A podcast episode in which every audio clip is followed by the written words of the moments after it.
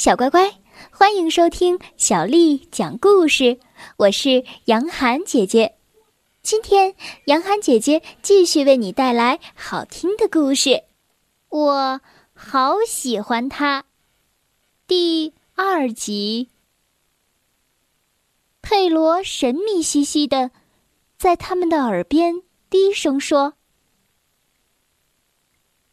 我曾经听过。”布列塔尼人用过的一种古老配方叫做特里斯坦之水，只要喝下这种神奇的饮料，就会毫无例外的喜欢上提供饮料的人。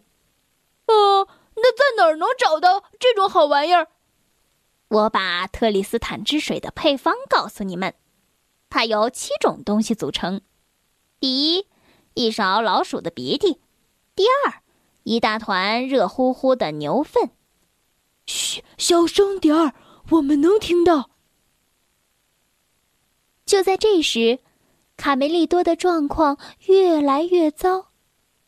我的双脚像灌了铅一样沉重，我的心像涂满了黄油一样难受。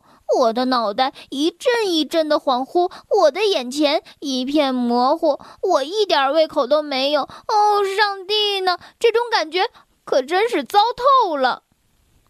你没病，小妹妹卡门咯咯的笑了起来。你是喜欢上谁了吧？喜欢啊！我了解，我记得曾经有一块奶酪是我的最爱。根本不是那回事儿，傻瓜！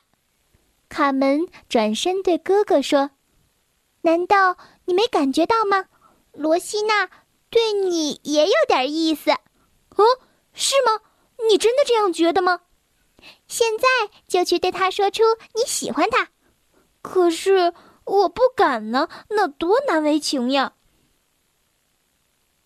送他一朵玫瑰花怎么样，老哥？”大冷天的，你叫我上哪儿去找一朵玫瑰花呀？根本不可能。我想到了，那就给他写封信表达心意，一定要写出喜欢的意思，我亲自送到他手里。说做就做，兄妹俩三下两下把一切搞定，将信折好。五分钟后，罗西娜就是你的啦，老哥。我的小妹妹太棒了，但我怎么觉得就这么一张纸，并不能完全表达我的心意呢？罗西娜应该得到更好的礼物。贝里奥，我要为她找朵玫瑰花，象征爱的花。咩，冬天找玫瑰花，卡梅利多，你疯了吧？咩，是。我好喜欢他。小胖墩儿这边可忙坏了，葛兰先生的剧团和漂亮的罗西娜不久就要出发了，在同伙的帮助下，小胖墩儿赶紧收集制造特里斯坦之水需要的七种原料。啊，给你半瓶鱼的呕吐物，呃，一大勺新鲜的牛粪，啊，一小杯。坏蛤蟆的脓啊！对不起了，伙计。呱！卡门非常得意自己的任务——幸福使者，因为有了他，罗西娜才能了解卡梅利多对他的感情。就卡门一个人，他哥哥呢？咦，他拿着张可笑的折纸，匆匆忙忙的要去哪儿？哼，只有一个办法能够知道答案：截住他。于是，信使被逮住，动弹不了；信也被抢走了。哼，坏蛋，粗暴的家伙们！卡门愤怒的大喊：“ 这是卡梅利多写给那个漂亮妞儿的情书。”卡门震惊的看着这个卑鄙的胖家伙，居然把信给吃了。喵喵喵！在鸡舍。剧团准备出发了，走吧，伙计们！葛兰先生大声喊道。罗西娜请他们稍等一会儿，他的心里有点不好受。直到最后一刻，他都盼着能见到卡梅利多，这个敏感又帅气的小公鸡。小乖乖，今天的故事就讲到这儿了。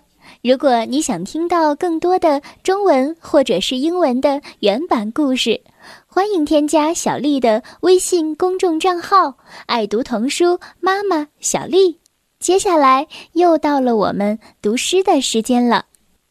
今天为你读的这首诗是罗隐写的《风》。风，罗隐。不论平地与山尖，无限风光尽被占。采得百花成蜜后，为谁辛苦为谁甜？风，罗隐。不论平地与山尖，无限风光尽被占。采得百花成蜜后，为谁辛苦为谁甜？风，罗隐。不论平地与山尖，无限风光尽被占。采得百花成蜜后。为谁辛苦为谁甜？